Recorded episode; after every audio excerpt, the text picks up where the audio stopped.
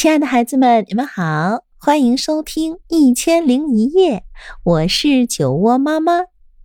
在喜马拉雅，你可以来搜索“酒窝之音”，关注我，那里酒窝妈妈带着很多的故事等着你呢。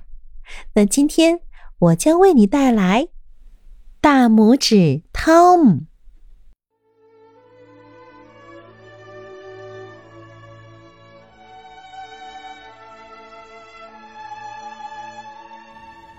很久很久以前，在遥远的英格兰王国，住着一位农夫和他的妻子。他们一直没有孩子，所以每天都很忧愁。他们的小屋也因此少了许多的欢声笑语。终于有一天，农夫来到伟大的亚瑟王的宫廷上，向巫师梅林请求帮助。梅林是宫廷的一位德高望重的巫师。他博学多才，法术高超，有时候仅仅是挥动一下魔杖，或是念几句咒语，就会制造出许多令大家想象不到的景象。农夫对巫师梅林说：“万能而神圣的巫师啊，求求您帮帮我和我的妻子吧！我们一天天的变老，却还没有一个孩子陪伴。”求您赐给我们一个儿子吧，哪怕没有我的拇指大也行呀。梅林一边念着咒语，一边燃起了神奇的火焰，火焰立刻照亮了整个屋子。然后梅林对农夫说：“你的愿望已经实现了，你可以离开了。”农夫回到家后，果然听说自己有了一个儿子，但当他看到婴儿的时候，却被吓了一跳，因为婴儿的个头真的是还没有自己的拇指大。精灵教母抱着孩子对他说：“他的名字就叫做大拇指托马斯吧，我们森林里的小精灵会一直保护他，照顾他，不让他受到任何伤害。”于是，小托马斯就在精灵们的照顾下一天天长大了。大家都把他称为“大拇指汤姆”。小汤姆的到来给农夫和他的妻子带来了很多的欢乐，而且尽管他身材矮小，但却是这片土地上最聪明的小男孩。时间一年一年的过去，小男孩长大了一点儿。但个头仍然非常小，大拇指汤姆这个名字对于他来说真是名副其实。在这些年里，小汤姆还遇到了很多的危险和麻烦，但他都靠着自己的聪明才智和小精灵们的帮助摆脱了困境。森林中的小精灵给汤姆制作了一件魔法衣服。这样，无论是炎热和寒冷都不会伤害到它，火也烧不到它，水也淹不着它。这件衣服是由蓟草、蜘蛛网和许多精美的花朵编织而成的，然后又用鲜亮的花枝染上了颜色。有一天，汤姆走到了窗台上的一块布丁上面，碰巧有一个修补匠偷偷地把布丁拿走了。躲进了树林的隐蔽处，准备偷吃掉。当修补匠正要把刀插进布丁时，汤姆大喊道：“哎，抓贼呀！抓贼呀！”突然听到布丁开口说话，心虚的修补匠顿时吓破了胆，扔下布丁，拔腿就跑。布丁翻过了篱笆，掉进了玉米地里，很快就被飞过来的一群乌鸦吃掉了。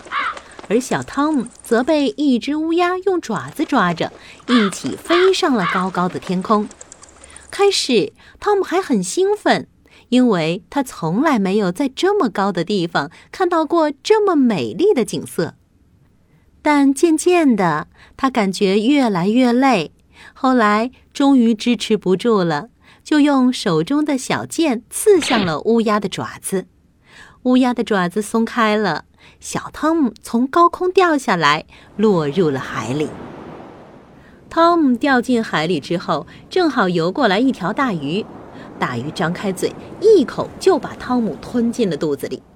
汤姆开始在大鱼的肚子里又蹦又跳，折腾的大鱼上下翻滚，横冲直撞，很快就钻进了渔夫撒下的网中。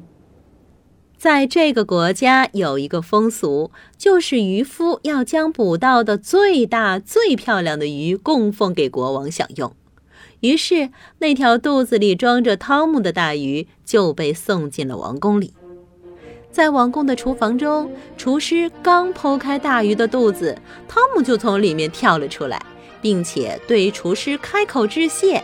厨师被吓了一大跳。听了汤姆的讲述之后，在场的所有人都对小汤姆的传奇经历充满了好奇。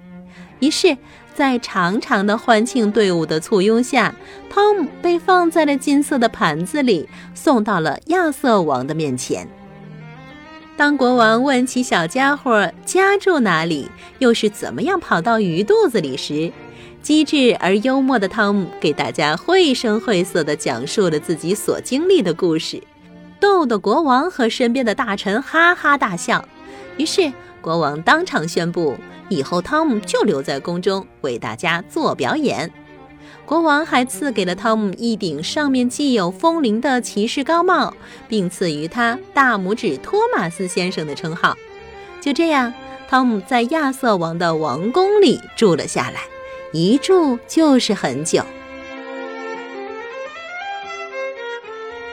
在宫里的时候，汤姆不仅在很多的演出中为大家带来了欢乐，而且。还凭着自己的聪明才智，为大家带去了启迪和帮助，因为他知道小精灵们所知道的一切，甚至比梅林巫师知道的还要多呢。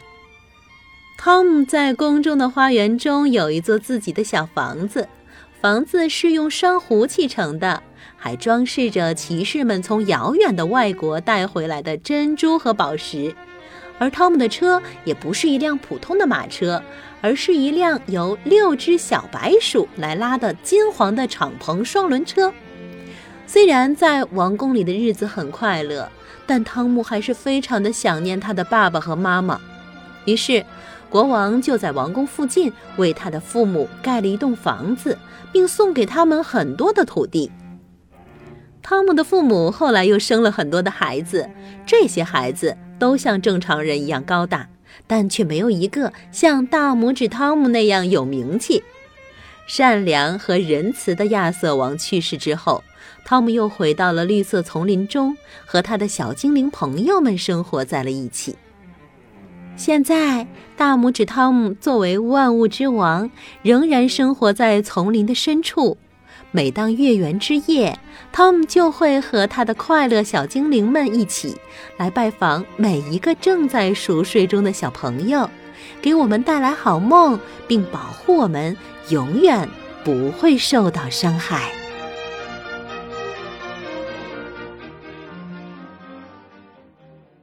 好了，可爱的孩子们，今天的故事啊就到这里。如果你喜欢我讲的故事，欢迎搜索订阅“酒窝之音”，酒窝妈妈在那里等着你。晚安喽。